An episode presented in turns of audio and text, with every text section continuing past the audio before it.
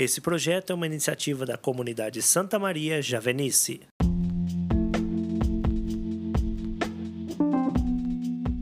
Queridos irmãos e irmãs, sejam bem-vindos. Hoje é 14 de setembro de 2021.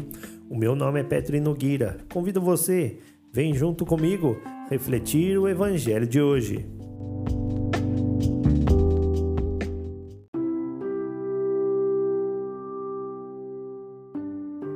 O texto do evangelho de hoje está no livro de João, capítulo 3, versículos 13 a 17. Ninguém subiu ao céu senão aquele que desceu do céu, o Filho do Homem. Como Moisés levantou a serpente no deserto, assim também será levantado o Filho do Homem, a fim de que todo o que nele crer tenha a vida eterna. De fato, Deus amou tanto o mundo que deu seu Filho único, para que todo o que nele crer não pereça, mas tenha vida eterna pois Deus enviou seu Filho ao mundo não para condenar o mundo, mas para que o mundo seja salvo por ele.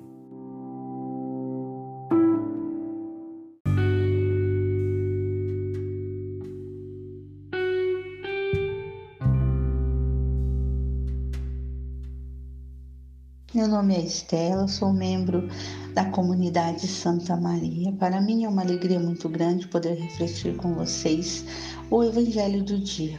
Hoje, dia 14 de setembro. 14 de setembro é o dia da exaltação da Santa Cruz. No ano de 600 e pouco, a cruz de Cristo, que havia sido roubada pelos persas na cidade de Constantinopla, essa cruz ela foi recuperada por isso, esse dia ficou marcado como o dia da exaltação da Santa Cruz. E por isso, o evangelho de hoje, ele lembra o fato no deserto em que os judeus murmuravam contra Deus. E então Deus permitiu que aquela serpente venenosa picasse o povo e que o povo morresse. Então Moisés, ele pediu a Deus para salvar o povo.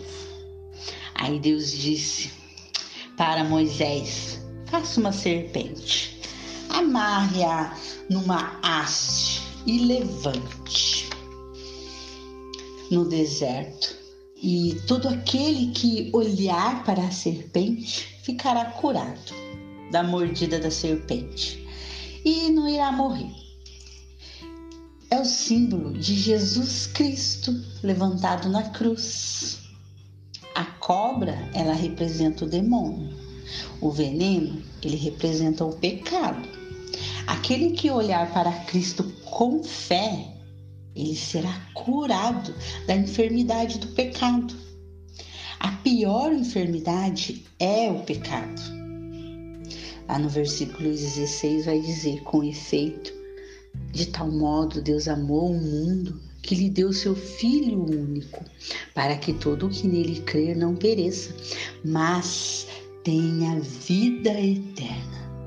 Jesus, que teve a missão de vir para este mundo para nos salvar.